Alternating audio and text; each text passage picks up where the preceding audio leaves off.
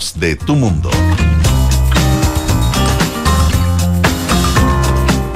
Hola, ¿qué tal? Muy buenas tardes, bienvenidos y bienvenidas a esta sesión de terapia chilensis en este día jueves 1 de diciembre ya del año 2022. Hemos llegado a diciembre. Para que Arturo se solace de la, de la felicidad con que yo eh, hablo del paso del tiempo. Que se va acercando el fin de año. No, la primavera. yo, creo Que, yo creo que la, fiesta de Año Nuevo es tu punto. Eh, no, yo ya estoy pensando en la próxima primavera. La próxima primavera. Sí, sí, no, ya. Yo tengo unos, unos planes muy, muy largos. No. Ahora viene la época que hay que sumergirse un poco eh, la Navidad y el Año Nuevo que es...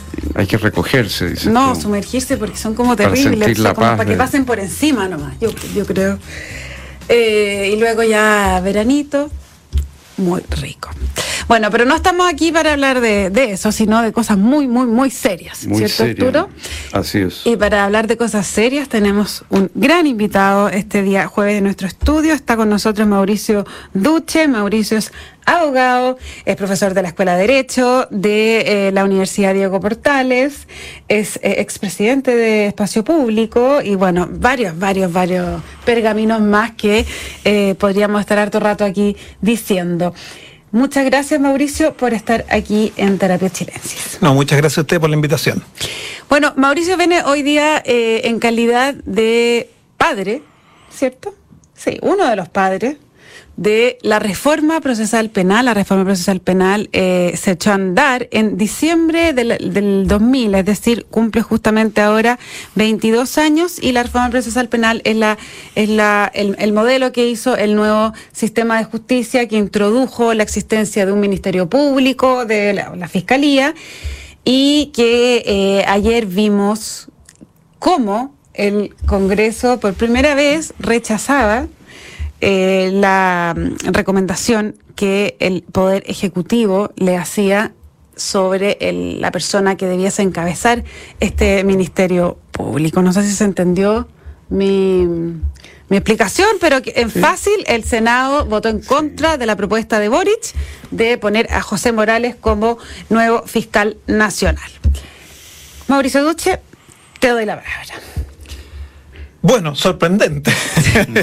Eh, pero claro, ah, yo creo que hay que distinguir ahí dos niveles. Uno, el nivel individual, y me parece que en el nivel individual uno podría encontrar algunas buenas razones del rechazo, algunas justificaciones que se dieron ayer son razonables, independiente de que uno los comparta o no, del tema más bien institucional. Institucionalmente sí es muy complejo, ¿cierto?, que se den estos tipos de rechazos, ha pasado con otra, otros cargos, porque tensiona enormemente al sistema y además genera muchas dudas acerca de la fortaleza con la cual va a venir un candidato, en un momento súper sensible para el Ministerio Público. La verdad es que el proceso, en mi opinión, en las etapas anteriores ha sido más complejo incluso que esta etapa.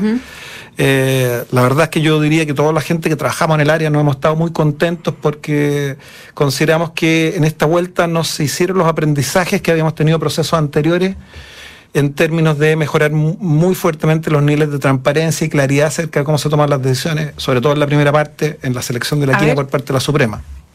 Sí, yo creo que sería interesante repasar, no sé qué te parece Arturo, eh, el proceso y en qué eh, fuiste, ¿en qué etapas de ese proceso tú fuiste viendo eh, ciertos elementos negativos? Porque ya si hablamos de poca transparencia en la elección de, del fiscal nacional, que además pasa por el Poder Judicial, eh, es bien delicado, ¿no? Bueno, eh, solo para recordarle a la gente, esto es un proceso que tiene tres etapas, ¿cierto? Una primera que es un concurso público donde la Corte Suprema elige una quina. Esa quina determina, o sea, esos cinco nombres determinan de dónde el presidente puede tomar uno y requiere los dos tercios del Senado. Esa, ese concurso público lo elige entre eh, 12 postulantes, ¿o no? 17, 17, se presentan esta vez.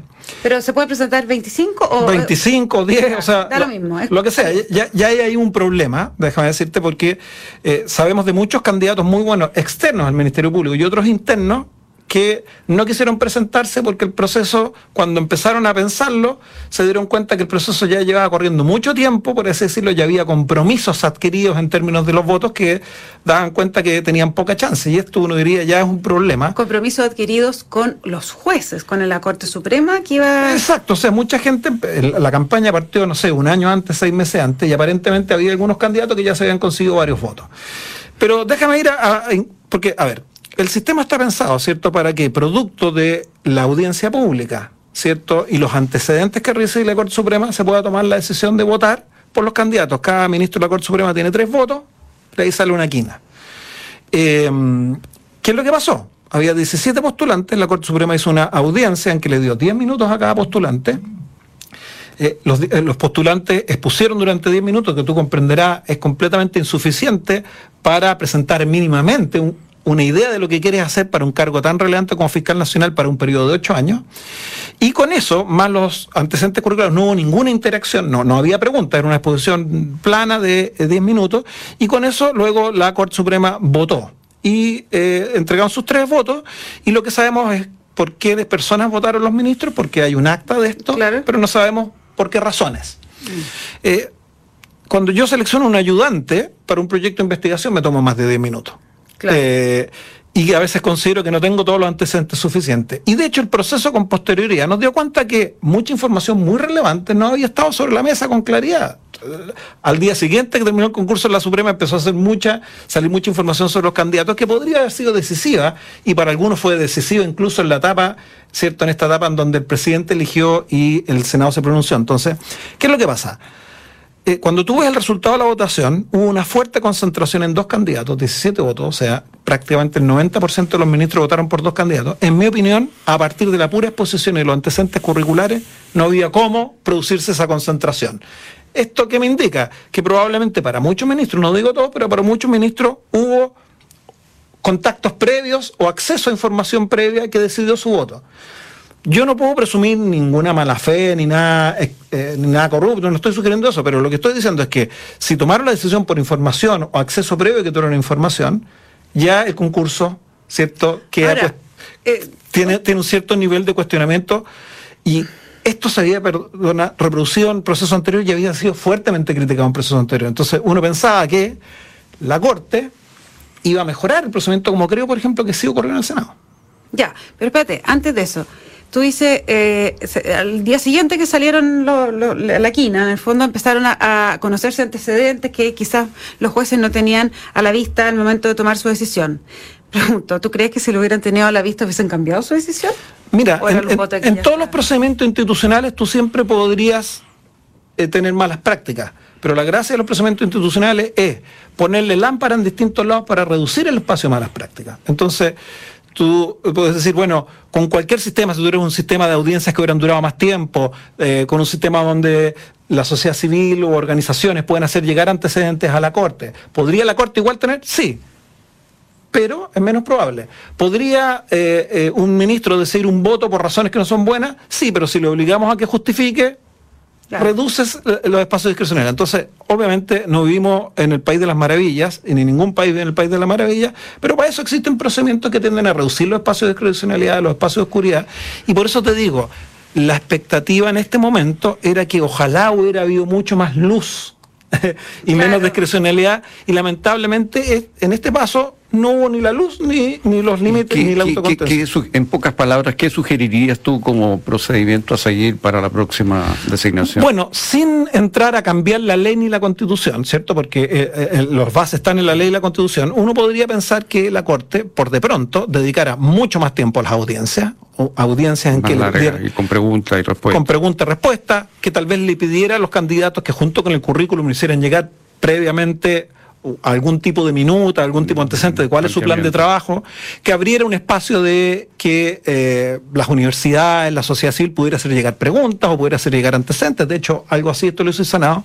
Y luego cuando eh, reglas mucho más estrictas de contacto previo de los candidatos o de personas cercanas a los candidatos con los ministros, yo me consta que hay varios ministros que tienen una práctica rigurosa y no, no aceptan, pero no estoy seguro que en todos los casos sea así.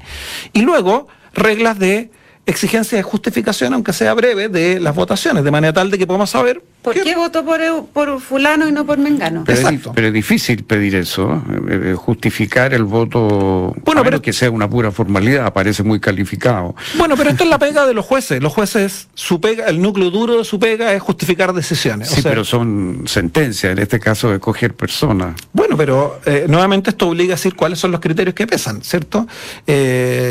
Ahora, el paso dos de eso es ya, entonces esta quina lo eligen los jueces por las razones que sean sin justificar, como eh, dice Mauricio, pasa al poder eh, ejecutivo. En este caso, el presidente Boric se demoró un buen rato en decidir por quién iba a apostar. Bueno, apuesta por José Morales, que principalmente era un, eh, una carta que caía mejor en la oposición. O sea, se decía era el candidato más bien de la oposición. Bueno, ok, va por José Morales y va al Senado, el Senado... Pero en esta etapa también hay cuestiones que podríamos mejorar, donde yo creo que aprendimos poco. Porque, por ejemplo, una de las razones que ha dado la Corte Suprema por qué no complejiza el procedimiento, dice, no, la vocera de la Corte Suprema, de hecho, lo dijo estos días, ¿Mm? dijo, no, muy complicado, tendríamos que gastar mucho tiempo. Bueno, yo diría, estamos eligiendo al fiscal nacional por ocho años, vale la pena gastarse un poco, poco más de horas, pero ok. Pero ya en la segunda etapa no tenemos este problema de 17 candidatos, ya tenemos una quina de 5 y tú podrías suplir algunos de los déficits, ¿cierto?, con un espacio para que los candidatos presenten su idea y puedan explicar las objeciones que comenzaron a surgir. Yo creo que eh, lo peor de todo fue que, em, digamos, a ver, una persona que quiera ser fiscal nacional obviamente tiene que ser objeto de un escrutinio muy riguroso. ¿Cierto? Es súper complicado el cargo, se toman decisiones relevantes y por tanto mi punto no es que la prensa no cumpla un rol de generar este escrutinio. Lo que ocurre es que, en mi opinión, en este proceso, lamentablemente hubo mucha cagüín, por ponerlo de alguna forma, y sin ningún espacio para que los candidatos pudieran explicar esto. ¿Cierto? Porque un debate público fuerte, vigoroso, que me permite tomar decisiones, te presenta las objeciones, pero da un espacio para discusión y... pero ellos podían defenderse en ese tiempo. Sí, pero fíjate que no es... No es a ver, tanto en la elección pasada como en esta elección hubo foros organizados, precisamente que tenían por objeto por distintas organizaciones, la Universidad de Chile, eh, la Asociación Nacional de Fiscales, y ambos se cayeron porque no fueron los candidatos. En la vuelta pasada, la, elección anterior, esto fue ponderado por la clase política, valorado por la clase política como un signo de ponderación de los candidatos de carácter. Ah, como esconderse por mientras. Entonces, ¿qué es lo que digo? Probablemente los candidatos reciben ciertas señales y ciertas presiones en términos de que eh, tal vez puede ser riesgoso exponerse. Entonces, esto es algo, por eso te digo que en términos de procedimiento podríamos haber sido un poquitito más cuidadosos. Y en todo caso, obviamente también eh, la decisión del presidente más justificada. No sé si recuerdan el comunicado que dio la moneda cuando se eligió. Esto fue un comunicado súper críptico de una carilla donde básicamente se ha sido un resumen de algunos datos curriculares. Pero déjame decir otro elemento que a mí no me gustó nada. Y es que el oficio de la Corte Suprema no había llegado todavía al Ejecutivo cuando empezamos a ver públicamente señales que mandaban senadores decir no vamos a votar por esto, no vamos a votar por esto otro. Y esto es súper complicado porque aquí esto no es que cierto el presidente no deba considerar, y de hecho aparentemente lo hizo, pero no, no, el cálculo no salió bien o pasaron cosas, digamos, ¿cierto? No es que no deba iniciar una conversación con el Senado. Pero estos recados por la prensa de exclusiones a priori de votación de personas, todavía sin ver su antecedente, a mí me parece... y hay otra cosa que eh, a mí me llamó muchísimo la atención y que quiero saber tu opinión, porque uno puede entender que existan algunas conversaciones y quizás a destiempo, como dices tú, a, priori, entre la moneda y el poder eh, legislativo, que es el que va a tener que ratificar o rechazar su propuesta.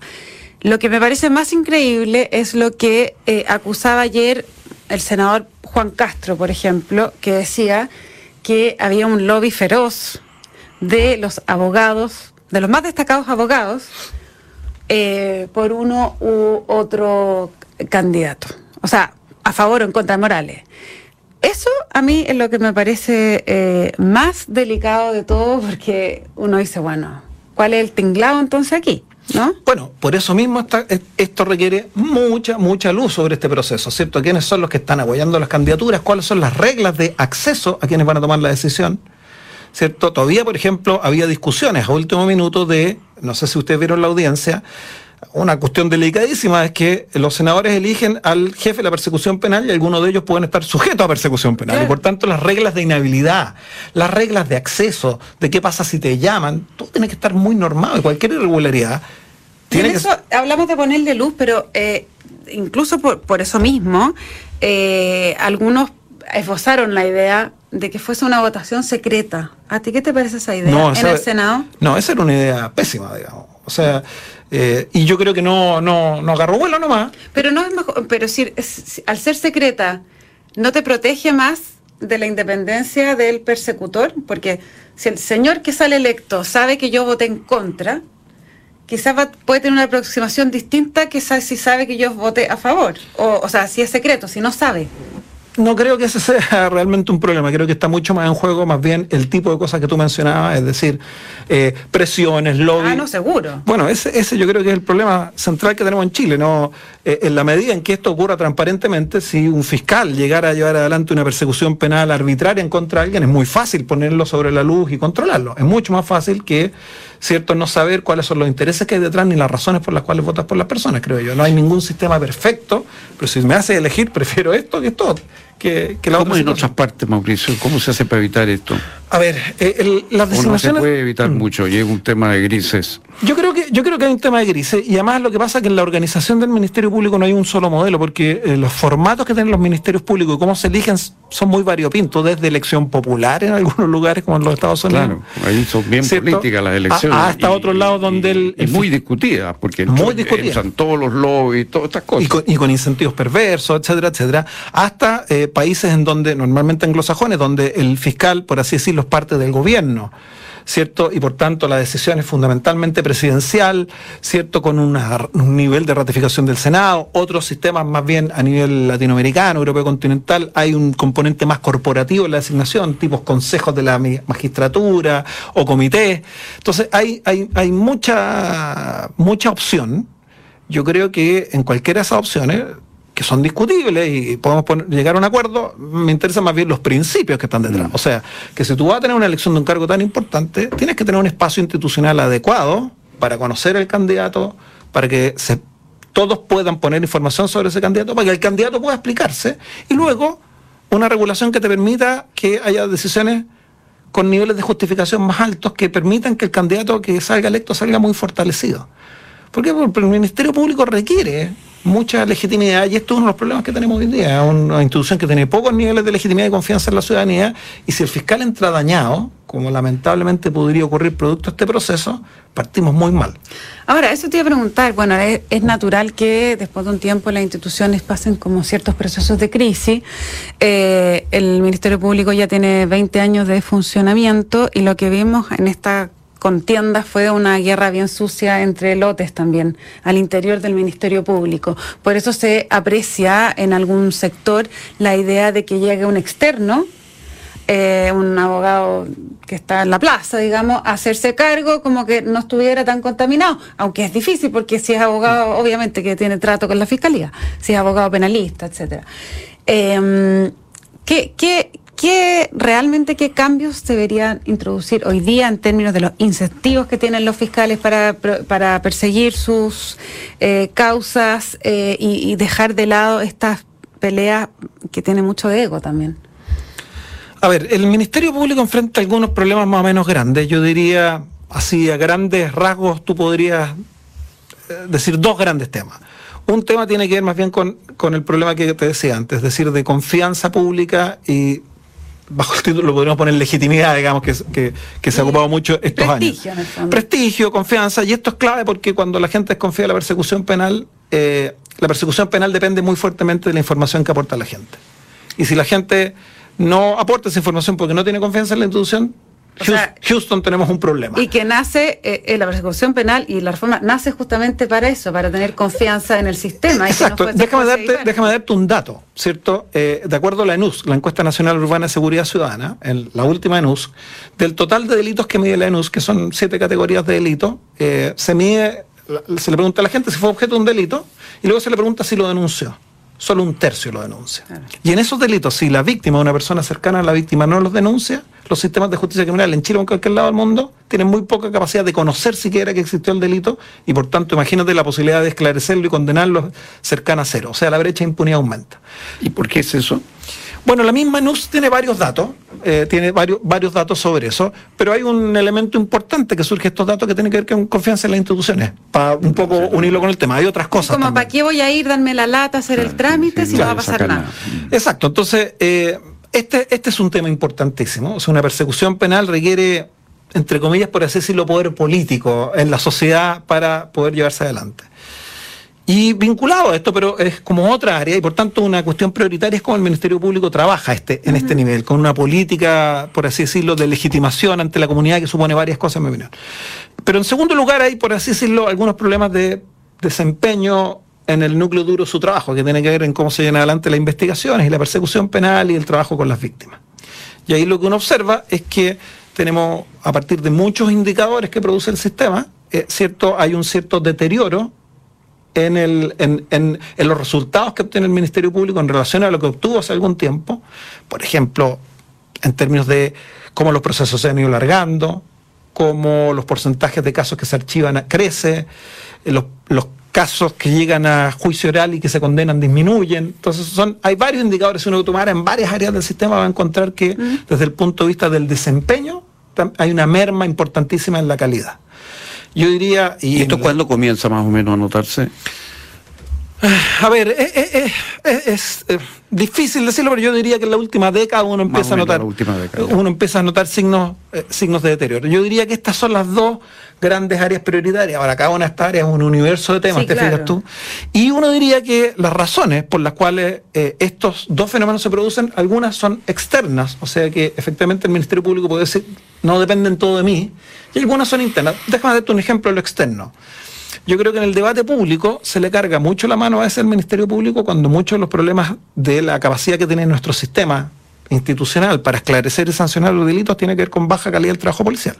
Sí. O sea, el Ministerio Público, por más bueno que sea, nunca va a poder sustituir a la policía. Los fiscales son 700, los policías, sumando a los policías, son 70.000. y los policías están formados para investigar y tienen las herramientas, etcétera, etcétera. Y los fiscales son abogados que más o menos contribuyen en esto, ¿cierto? En la estrategia jurídica y, litigan los casos. Entonces, eh, muchos de nuestros problemas hoy día tienen que ver con, en mi opinión, la baja calidad profesional del trabajo investigativo de nuestras policías. Otros problemas tienen que ver con, por ejemplo, como Estado nos hemos ido quedando atrás en nuestra capacidad de producir evidencia forense o experta.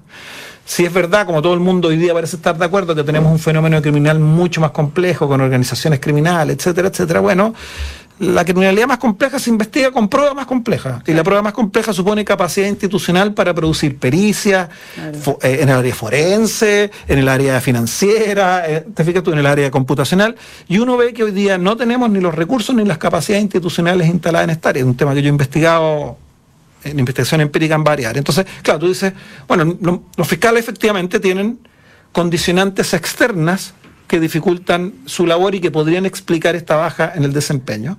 Pero también hay razones internas. Claro. ¿Y eso cuáles son? Estas razones internas tienen que ver por... déjame partir por un tema primero, lo que yo llamaría cultural. Eh, lo que uno aprecia es que el Ministerio Público en el transcurso de los años ha ido perdiendo una enorme capacidad de innovación en sus procesos de trabajo. Em, ellos tienden a echarle muy rápidamente la culpa que el tema es de falta de recursos humanos. O sea, que lo que deteriora su calidad es que tienen menos fiscal y dan una cifra a veces que estos promedios que se escuchan de fiscales, bueno, esos promedios son medio, engañosos. No les voy a dar la lata porque es más técnico el tema, pero, pero eh, yo creo que sí, en algún sentido puede haber problemas de recursos, pero sobre todo hay un problema de cierta capacidad de innovación, capacidad de priorización ¿cierto? Em, y en parte esto mismo es generado, yo diría, por dos características culturales centrales que, permiten entender cómo trabaja el Ministerio Público hoy día. Un extremado corporativismo y una enorme endogamia. Corporativismo significa, en mi opinión, cuando las instituciones van perdiendo, por así decirlo, su cercanía con tu objetivo de fin público y más bien empiezan a pensar en su fin privado, es decir, en los bonos, en los beneficios, ¿cierto? Y entonces de repente uno ve mucho durante mucho tiempo yo creo que se ha aplacado, pero los fiscales, el principal discurso público que uno escuchaba eran demandas como corporativas, mm. ¿cierto? De salarios, de mm. seguridad. Y uno decía, oye, pero los, parece que el principal problema de los fiscales es más bien... Ellos. Ellos y no cómo logran su objetivo público. Y la endogamia significa, eh, fundamentalmente, cuando una institución ¿cierto? Eh, se autorreproduce solo con quienes forman parte de ella. Déjame darte un dato, lo conversamos con Arturo antes de entrar, eh, en 10 años de concursos para fiscales, eh, datos que están registrados, como entre el 2010 y 2019, hubo 400 concursos y solo entraron cuatro personas externas. O sea, menos de un 1% porque eran 403. Impresionante. Entonces, claro, ¿cómo, está vinculado esto con esta pérdida de capacidad de innovación? Con esta... Bueno, cuando tú tienes una institución que piensa, está muy condicionada por pensar en sus propios beneficios y además se autonutre, bueno, va tendiendo a reproducir procesos de trabajo. Y eso, eso, eso me parece muy serio y muy impactante la cifra que tú das. ¿Y eso qué solución tendría? Eh, porque eso, eso se puede modificar. Bueno, se, se pueden establecer reglas que hagan. absolutamente. Esto puede tener que ver con reglas. endogamia. Puede tener que ver con reglas, eh, pero también tiene que ver mucho con liderazgo. Eh, y por eso esta elección del fiscal nacional, que fue nuestro punto de partida, era una enorme oportunidad para cambiar liderazgo. ¿Te fijas tú? O sea, alguien que tenga claro que hay un punto en donde por así decirlo, aunque venga de adentro, yo no creo que esto sea... Era, era una disidencia de la línea de Abbott. O sea, más que disidencia, que, que tenga claridad que para la propia sobrevivencia de la institución tú necesitas alterar el rumbo. Y esto puede ser alguien externo, obviamente, tal vez podía haber con más, no tener tantos puntos ciegos respecto de esta realidad, o alguien interno que tenga mucha claridad mental. Yo, yo creo que en esto eh, siempre hay que ver el perfil de una persona concreto y si el perfil de la persona te, da garantías de esto, me da lo mismo si sea interno, externo, de Marte, eh, de donde venga. Eh, pero entonces, hay temas, cierto, legales, obviamente, y ahí tendríamos que reestudiar algunas cuestiones de cómo está configurada la ley orgánica del Ministerio Público, pero yo creo que hay mucho espacio a nivel de prácticas, ¿cierto? A nivel de tener una capacidad de liderazgo en parte también, por ejemplo, algunas de las cuestiones que tendrían que cambiar tienen que ver con los sistemas de designación de los fiscales. Yo creo que el sistema de designación del fiscal nacional es malo, pero también el de los regionales.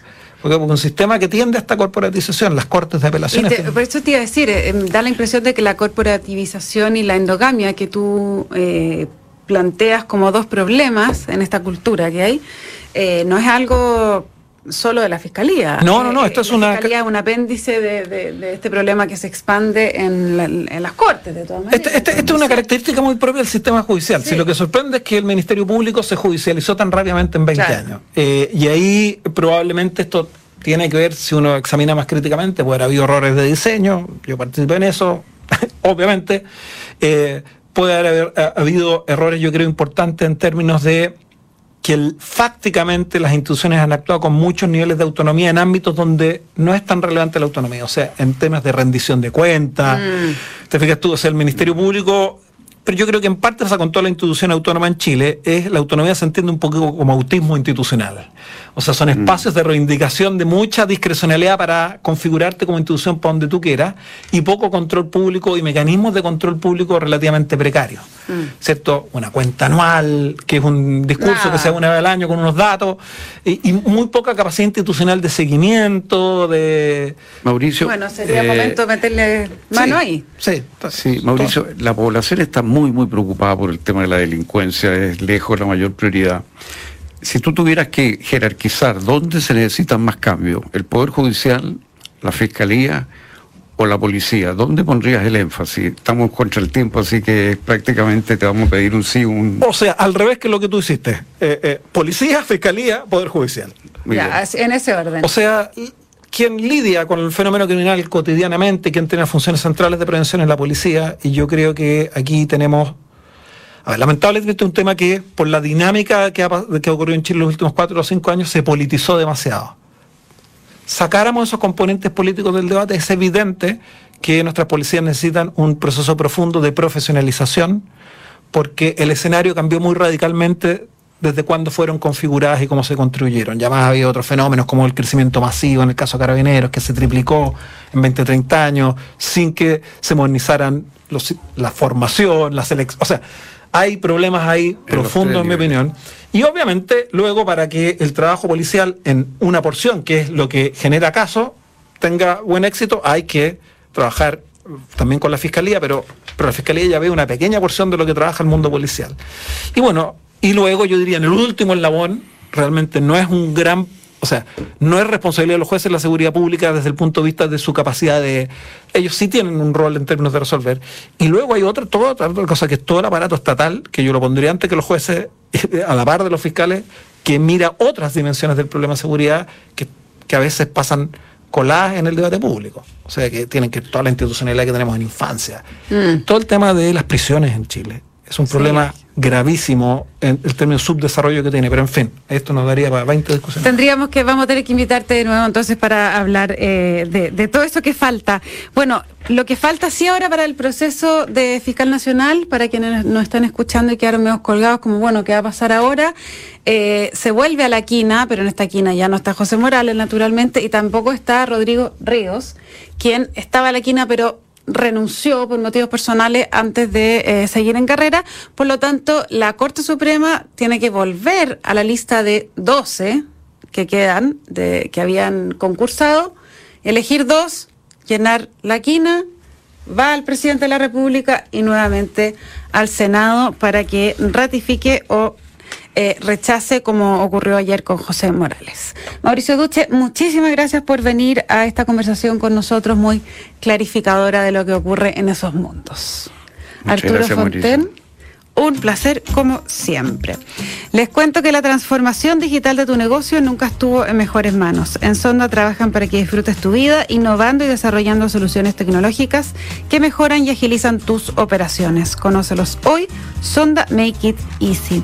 No se vayan de Radio Duna porque a continuación información privilegiada al cierre y luego sintonía crónica Epitafios junto a Bárbara Espejo y Rodrigo Santa María. Más tarde el tema constitucional sigue. Reconstitución en Duna con Paula Escobar. Esta vez conversa con el senador Ricardo Lagos Weber. Así las cosas, que estén todos y todas muy bien y nos encontramos mañana a las 8 con más terapia chilensis. Buenas noches. buenas noches.